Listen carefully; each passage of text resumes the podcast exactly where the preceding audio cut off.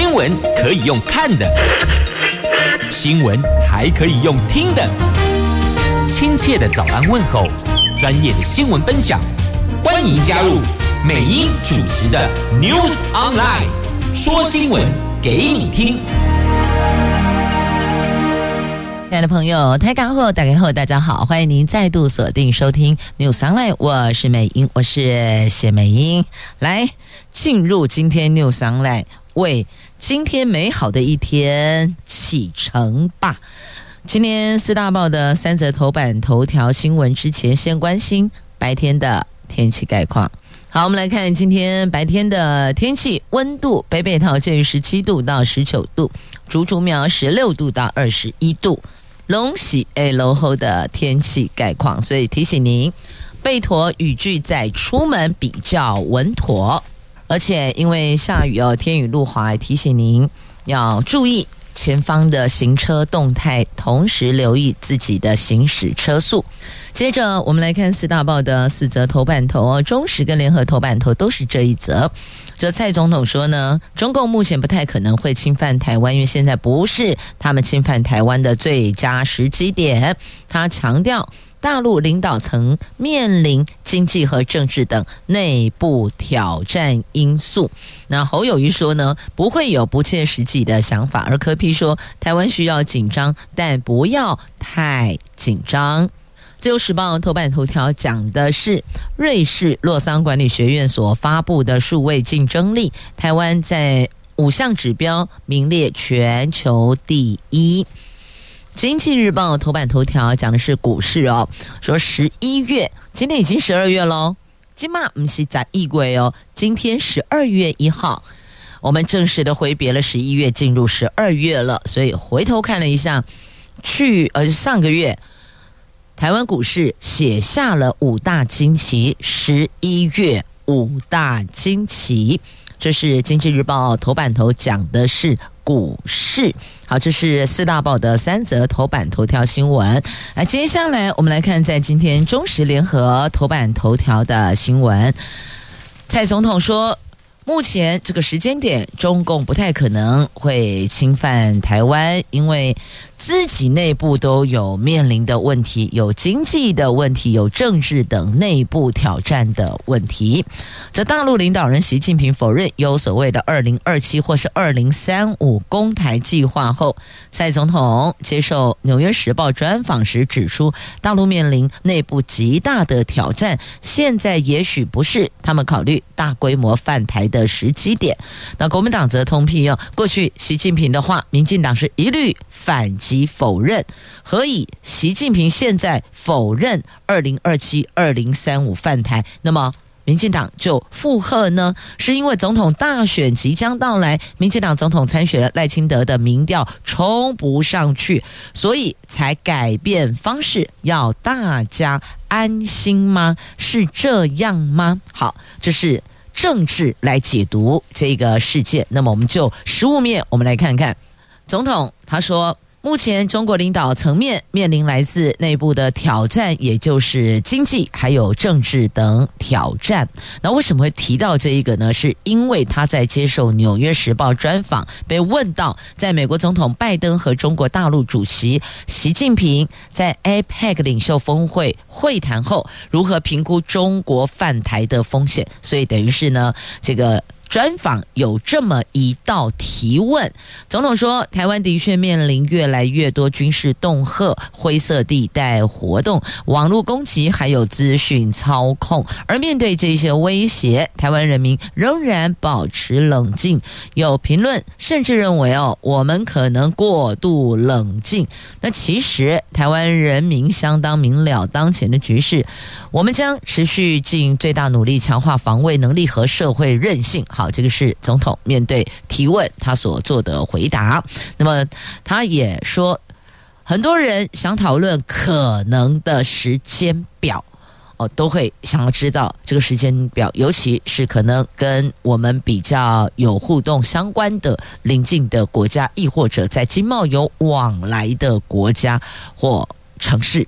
那么，在最近跟拜登总统的会谈里，习近平已经给出答案了哦。所以人家问总统，你认为这个大家讨论的时间点会是什么时候呢？其实这应该去问习近平，不是吗？啊，习近平自己说了，二零二七、二零三五哦，没这回事。但他没有讲到，他没有提其他时间，有没有这回事啊？那国际社会已经达成共识，和平稳定的两岸关系的的确确。现阶段符合各方的最佳利益，就是不变，就是应万变了。那目前中国领导层面面临来自内部的挑战，所以认为现在也许不是他们考虑大规模犯台的时机点。那因为内部的经济问题、金融还有政治的挑战，以及对外国际社会大声呼吁，清楚表明。战争真的不是选项，和平稳定才能符合全球所有国家所有人的利益呀。好，这是有关提到两岸问题的时候，那当然还会有一环，就是问到就执政党继续执政的话题，那会担心引发中国更多军事的侵扰吗？蔡总统说，他认为中国想要介入台湾的选举已经不是秘密了，但他们试图影响台湾选举的作为不会成功的，主要是因为台湾是民主社会，人民会做出最好的决定，选出新的总统。那这个是面对《纽约时报》专访，那特别提到，那我们也来看看蓝营跟。这个民众党哦，就是国民党跟民众党，因为这等于是就是执政执政党是民进党嘛。总统做了回答。那侯友谊说呢，他对大陆议题不会有不切实际的想法。总统也说过，两岸稳定才符合大家的利益。这个前提下，面对两岸议题时要务实稳健。他提出三 D 策略才是最实际的做法。印太地区和平稳定，在在两岸。是重中之重，一定会让台湾海峡安定、台湾安全、世界安心。所以这里也有三安啊：安定、安全、安心。告诉大家，把台湾未来带到何处？赢得人民的心，好，这是国民党的回应。那民众党呢？来，柯文哲说，对于两岸关系，应该站在美国大陆的角度换位思考。两岸关系，民进党太紧张，国民党太不紧张。台湾需要紧张，但不要太紧张的关系，就有点紧张，但不要太过紧张。他意思大概是这样哦。好，这是。针对两岸问题，中共犯台，那么来自执政党民进党有总统出来讲话了哦。那么在国民党跟民众党的部分的回应，好，那么这是这个总统参选人。那副手的部分，这三位副手呢，也有人说副手公开辩论，有人同意，有人不同意啊，就呃不能讲不同意哦，还没思虑清楚，还没确定。就是国民党同意的副手公开辩论呢，但是民进党跟民众党还在思考哦，还没确定。好，这是在今天媒体所聚焦，的确啦，选前哦，大概大篇幅会扣选举的话题，那大家也都习惯了，也都了解了。但是我们希望说，每一次的选举都能比上一次、上一届的大选，我们还要更进步。请端政策牛肉，那像提到两个问题，这也是一个很好的议题，总比哦政党之间彼此互泼脏水来的好多了吧？您说是不是呢？接着我们来看《自由时报》头版头条的详细新闻内容。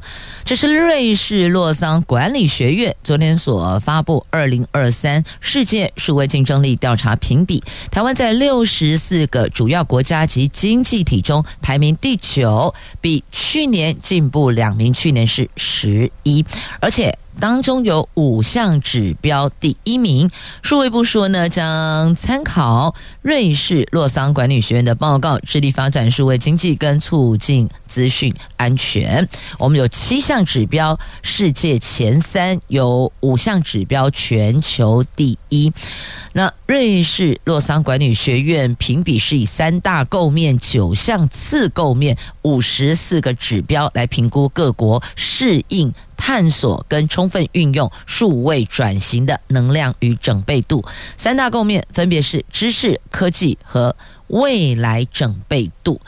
那数位部说呢，显示政府在补助五 G 网络建设、辅导奖励电信业者普及及通讯服务、推动五 G 专频专网落地营运等有所成效。另外，我国以中小企业为主的经济形态，具备弹性且反应快的优势，而且政府对补助中小微型企业推动数位转型具有成效。因此，在这一次的数位竞争力当中，展现台湾的优势竞争量能。好，这个是自由时报头版头条的新闻。那么，接着我们来看经济日报头版头，来看看股市哦。在上个月十一月写下五大惊奇，包括了写下，昨天写下。今年最高点收盘，那还包括大盘指数十一月 V 型反弹大涨一千四百三十二点，史上单月第五大。外资十一月买超两千四百亿元，史上单月最大。上市柜市值六十一兆元，是二零二二年三月四号以来最多的。其中市场今年前十一月涨幅百分之二十三点三，名列主要股市的前短班，所以整理出来有五大惊奇呀。这昨天股市外资持续买超七十九点六亿，最后一盘甩尾报出一千两百五十二亿元量能，拉出连三红，收盘一万七千四百三十三点，改写今年来收盘最高，是一月一根长红棒吃掉三根黑 K 呀。多头上演逆转胜的走势。好，这个是经济日报头版头条的新闻。那么接着我们再来看，这是高低薪资差距扩大，也创下近五年的新高呢。这主计总数十一月三十号公布的二零二二年工业及服务业全体受雇员工全年总薪资中位数是五十一点八万元。比前一年增加了百分之二点三七，平均总薪资是六十九点三万元，年增百分之三点四四。这两者增幅都是近四年最高。不过呢，最高薪资的百分之十与最低的百分之十，这两者的差距从上一个年度的四点零九倍扩大到四点一二倍，显示高薪族与低薪族的薪资差距是持续扩大的，倍数创近五年来的新高。这公布的是二零二二年，然后跟前一年就二零二一年做比较。我们都知道，去年其实还是有受到疫情的影响的。那么就期待。今年的二零二三年的，但要明年才会来公布哦。那每一年都会有这样的一个主计总处的对外的公布，来自全年度工业及服务业全体受雇员工的总薪资的中位数。那这当中也可以看得出来，我们的这个薪资的涨跌，还有贫富。差距在薪资收入的贫富的差距，在这个数字上也可以反映出来。来看我国义务役期，明年起要恢复一年，国防部也不断的精进后备军人教招的训练内容，所以带你来看神出鬼没的后备山地连，他们利用绳索制作担架实施战伤救护。那山地连教招也实地进入战术阵地。进行演练，各排阵地分散，模拟作战的状况，依地形搭建隐蔽的机枪阵地。所以说他们是神出鬼没的后备山地连，超有斗志的。接着我们来看《联合报》《中国时报》头版下方，今天都有报道的，美国前国务卿季辛吉百岁辞世，他在过去。和北京建交关键人物，和中华民国断交，他这一生从政毁誉参半。这纵横外交界数十载的美国前国务卿季辛奇，十一月二十九号在康乃狄克州家中去世，享年一百岁。他曾经为十二位美国总统献策，从甘乃迪一路到拜登，对美国外交政策的影响可以说是无人能及。他促成中国大陆开放和美苏和解，却也批准美国军舰滥炸柬埔寨，纵容他国屠杀镇压人民。他是诺贝尔和平奖得主，也被谴责。为战犯，所以呢，就四个字形容他这一辈子哦，叫做毁誉参半。那根据《华盛顿邮报》指出，基辛吉是唯一一位同时担任白宫国家安全顾问和国务卿的人。除了总统，基辛吉对美国外交政策的掌控是无人可比的。他是透过穿梭外交重塑关系，而且他一向的。这个原则是重视大国外交，牺牲小国利益哦。所以这个人这一辈子，即便拿了诺贝尔和平奖，但是呢，毁誉参半呐。他也是跟中华民国断交，转和北京建交的关键人物。接着，我们再把焦点拉回国内，我们来看，在今天媒体。联合报 A 四要闻，中时跟自由内页也都有报道，就有关着民众党的提名的副总统参选吴欣怡的国籍争议。他说，十二月五号见真章，十二月五号就是下个星期二，下星期二见真章。那到底这个有没有放弃美国籍证明？据说。党内不满伤选情，那柯 P 缓颊当立委不能有双重国籍。这民众党副总统参选人吴欣怡被质疑，他是否有双重国籍的争议延烧多日。那蓝绿阵营都喊话，请拿出证明来平息这一场风波。据了解呢，吴欣怡昨天在总统参选人柯 P 竞选总部例行舆情幕僚会议上强调。多年前已经放弃美国国籍，没有双重国籍。昨天晚上也在脸书表示已经放弃美国国籍。十二月五号见真章。那这吴欣怡争议连环爆，除了国籍，还呛记者，传出民进党内部有不满的声浪。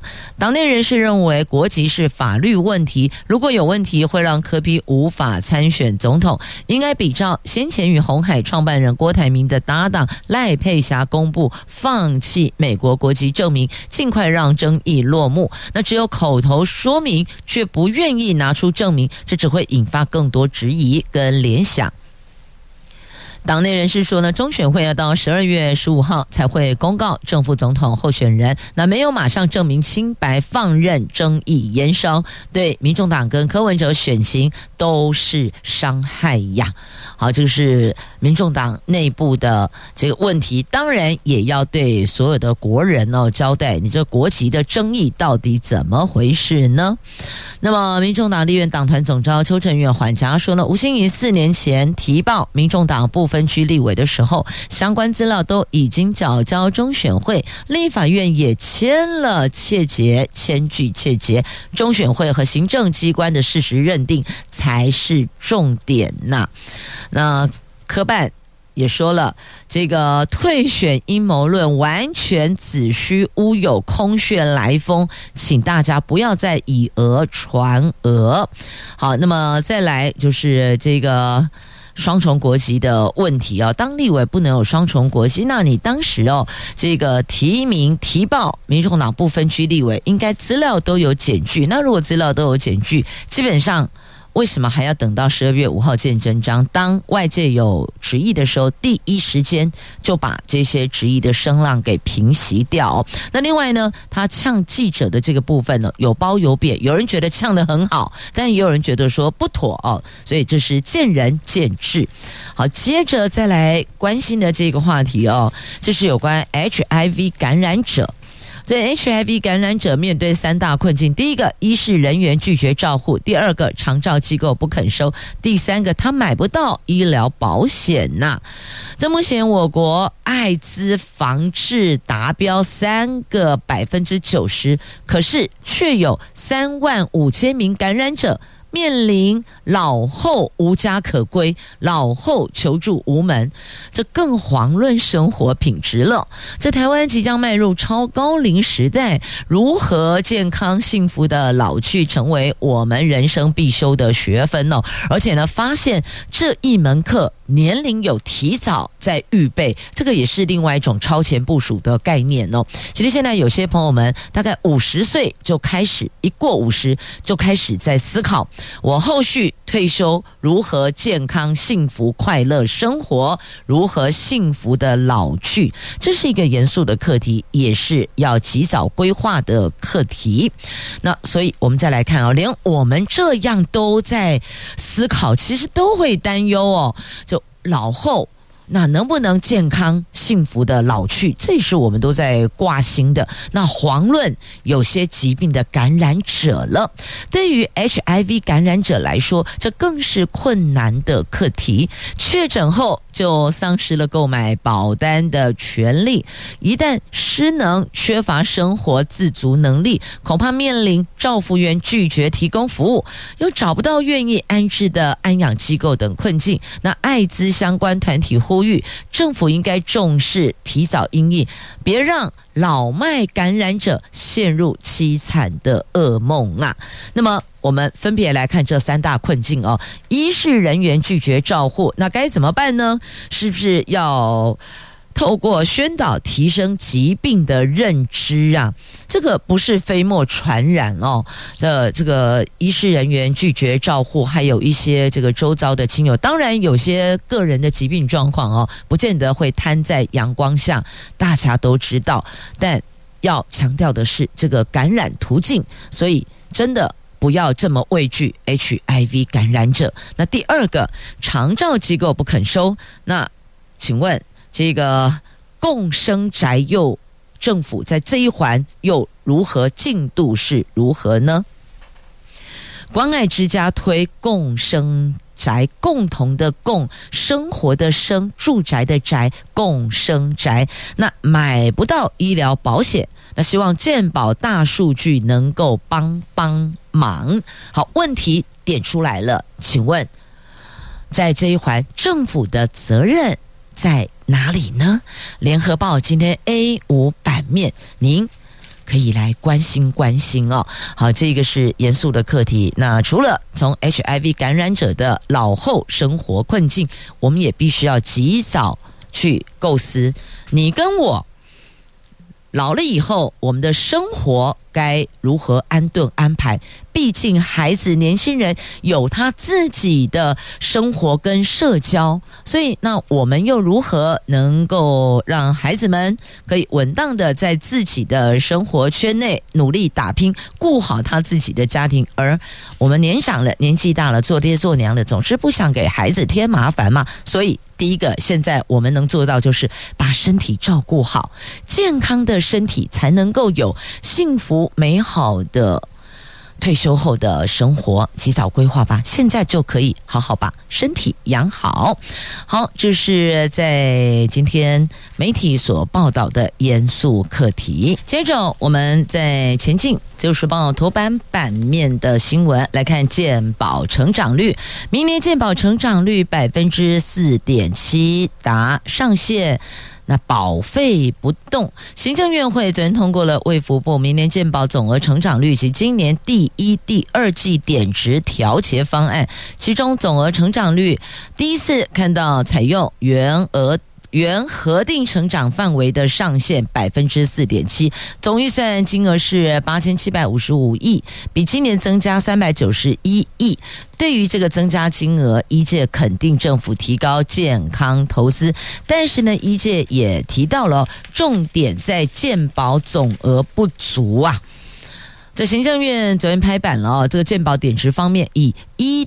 一点给一元来计算，点值仍没有到每点零点九者，再补到每点零点九，由公务预算支应。那对此，彰化县医师公会前理事长蔡明忠说：“能长期照顾到医疗人员，当然是乐观其成。但如果是遇到选举，再拿健保出来炒作安抚，医界是无感的哦。”也强调重点在健保总额不足啊。那你看，这个都是是用公务预算来补的。那今年转成健保费用支出，会让健保总额更加不足，所以它也算是有点出问题。等于说，你这么做我乐观其成，可是呢，那个问题点呢，你是用公务预算来支应的，那么不是应该要常态化吗？好，讲到了健保总额，既然讲到了医药，那就一并来看这个有关手术的话题哦。请问您，如果曾经呃，因为不管是生产呐、亦或者其他的因素有动过手术，您知不知道谁帮您进行麻醉呢？有七成的民众手术不知道是谁帮自己麻醉的。那还有医美这一环。坊间的麻醉师有可能不排除是不是没有医师资格，这个会让患者陷入危险哦。有人医美结果一麻不醒的也是有啊。那还有用这个牛奶针这个舒眠麻醉降低心量危机，但是那个牛奶针。容易呼吸抑制，要在监控下使用哦，所以必须得在监控下使用。因此，每一种麻醉的方式。麻醉的这个内容，呃，那个剂量哦，都是因人而异的，每个人体质不一样，所以必须是有医师资格的麻醉医师，还有有些这个麻醉它必须在监控下使用，这都得要由专业医师来执行。所以，如何精准麻醉？交给专业的来，这放松止痛都会是刚刚好，这个叫精准麻醉，这提升安全也减少手术后身体的不舒适哦。好，这是在今天联合 A7 版面，整个版面都在报道，邀您也可以来关心一下，这保命必须要关心。好，再继续来保海洋的命。来看看我们的海岸线，来看金门，我的老天鹅啊！放眼望去啊，一堆海漂垃圾，保利龙，看了触目惊心啊！这台湾海边垃圾清不胜清，你清完了，它又来了，又也不是旧的又来哦，旧的清走了，新的又来报道了，感觉好像是一种接力的概念吗？这离岛金门更是首当其冲，常年饱受海漂垃圾之苦。虽然政府投入大笔预算清理海漂垃圾，但是呢，清了又堆满，有如打水漂，效益不彰啊！这金门。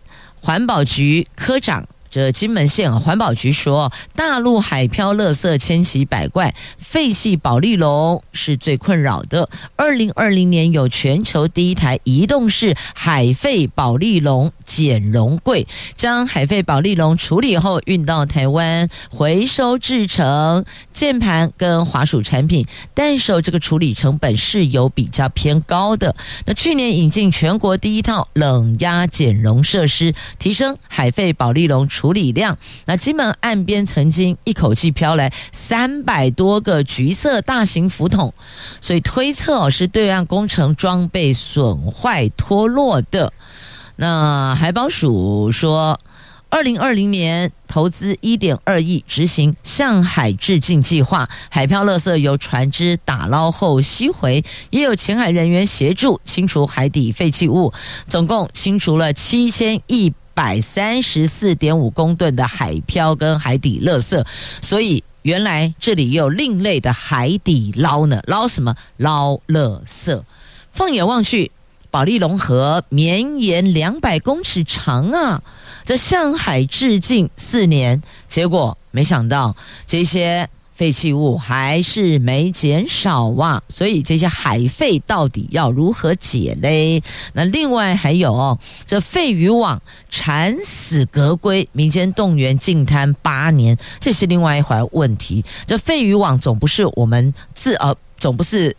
飘啊飘啊飘，从很远很远的其他的国家或地区或城市过来的，我们自己哦，在这个海边布网，渔民我们自个儿就可以把它做一个整理哦，所以拜托务必务必要把废渔网给收起。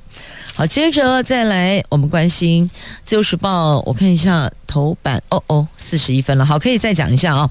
来，头版下方这两则新闻，这。北市台北市公灯处的公务人员索贿起诉，因为监工厂商维护公园清运，就在这中间有了一些空间，这空间进了自己的荷包。这时任台北市公园路灯工程管理处青年公园管理所的一名离姓技工，承办委托维护管理标案期间，涉嫌图利跟护航没有依照合约行事的厂商，而且还是主动索贿两万七千元。台北地检署昨天依违背职务罪要求索贿等，把他给起诉了，两万七结束了，他连。退休金都没了哦，那甭说退休金了，快到来的年终也都没有了。所以你说这个年终哈不隆咚，公务单位也有一个半月，你一个半月没有两万七吗？是啊，最低薪资都已经快逼近两万七了，所以你不觉得这个是得不偿失吗？好，再来这竹联大哥李正豪两波，这就是这柬埔寨的案哦。共判刑三十六年。这曾经在国片《角头》当领演的临时演员的竹联帮的。东堂大哥李正豪和柬埔寨人蛇勾结，诱骗八十五名的我国人到柬埔寨当猪仔，私刑拘禁，强迫从事电信诈骗。台北地方法院今年四月首波宣判时，依刑法买卖人口、妨害自由等罪判处十八年。那台北地院另外就李正豪所犯的第二波还有两波，第二波囚禁猪仔个案认定恶行重大，昨天再重判十八年。所以。两次刑期判决合计量刑是三十六年的，所以这也预请大家啊，歹路不可行，歹事不可做呀。好，这是在这一段节目中特别要呼吁，也提醒大家的，千万别踩红线。会邀你进去吃免钱饭的。接着我们来看哦，在野党提案拒审 NCC 预算，为什么？因为哦，他们说你根本就是为某些特定媒体来护航的。这国家通讯传播委员会 NCC 先纵容进电视上架，再轻放三立违规入股中嘉，因此点燃在野党的怒火，直批。离谱！那立法院交通委员会十一月三十号在审查 NCC 预算的时候呢，国民党时代力量立委对于 NCC 提出的调查报告有诸多不满，提案拒审。还省 NCC 预算，那没想到民进党立委执意护航，甚至搬出省预算是立委职责的理由，坚持续审 NCC 预算，最终六比三人数优势封杀在野党的提案哦。好，这 NCC。过去确实有些许的争议哦，但这个争议未解，那继续在立法院又杠上了哦。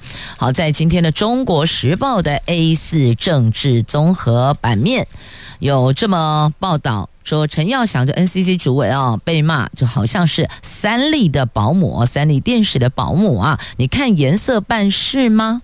啊，认为绿营为胜选不问是非，节目内容你把。现在的三立跟过去的中天，你两者做比较，中天那个时候就被关台了，那你三立不关八次了吗？哦，好，这是昨天在立法院所杠上的，那内容您就自行翻阅在今天的《中国时报》的 A 四版面。好，那么接着我们再来看哦，有关这个抗生素缺药，蓝营批。不要用人命换政策啊！那食药署说，学名药已经增产补足缺口，药师指退烧糖浆也缺两个月了。所以其实问问基层的药局药师到底有没有缺药，这是最明确、最清楚的。那基层药师说，退烧糖浆也缺两个月了。如果梅将军大流行，幼儿要退烧将会变得。棘手啊！这是最近传出治疗小儿梅将军的抗生素在台湾已经缺药一年多。食药署虽然坦言原厂药供不应求，但学名药已经增加生产补足缺口，也强调还没有短缺疑虑。那国民党立委林维洲药师沈才颖十一月三十号举行记者会，痛批食药署总不能够等到有民众因为缺药而丢了性命，用人命换政策。来解决问题吧，所以要求解决缺药要提高到行政院层级，因为一旦需要用到的时候没有药，那后果是真的比较难以想象的哦。我们有句话说：“书到用时方恨少”，这同样的哦，这药到用时方恨无。这个是更严重的问题。那么另外呢，这有关哦，对岸呼吸道疫情延烧，当地的卫生单位就中国哦，卫生单位十一月二十六号公布七种病原载体，幼童常见的鼻。病毒流感，儿童则有梅将军腺病毒，青壮年是新冠流感等。所以你发现哦，不同年龄层都有要应对面对的那个病毒。老年人有人类间质肺炎病毒在流行，所以你说民众担不担忧？担忧，而且你看我们跟对岸距离这么近，飞来飞去的，所以我们也得要及早应应啊。那么。中医师全联会理事长詹永昭说呢，历代中医有很多疫病，像隋朝、北宋、明朝都有相关的记载哦。中医一直都用中药克服疫病，疫情的疫，疾病的病哦，疫病。那国家中医药研究所博士魏文琪指出，免疫系统主要借由一群叫做 TLR 的受体辨识不同的病原体，包括了这些细菌抗原、病毒抗原、原虫真菌的抗原，虽然。不同受体辨识，却是借由同一群的这个传递讯号，希望能够启动细胞激素等促发炎因子产生发炎的反应。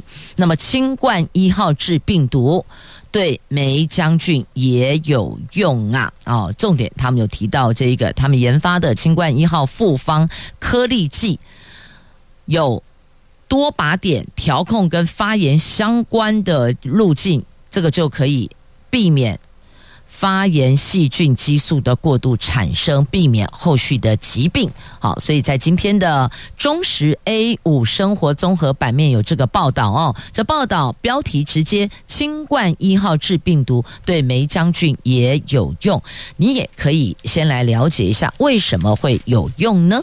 好，接着再来。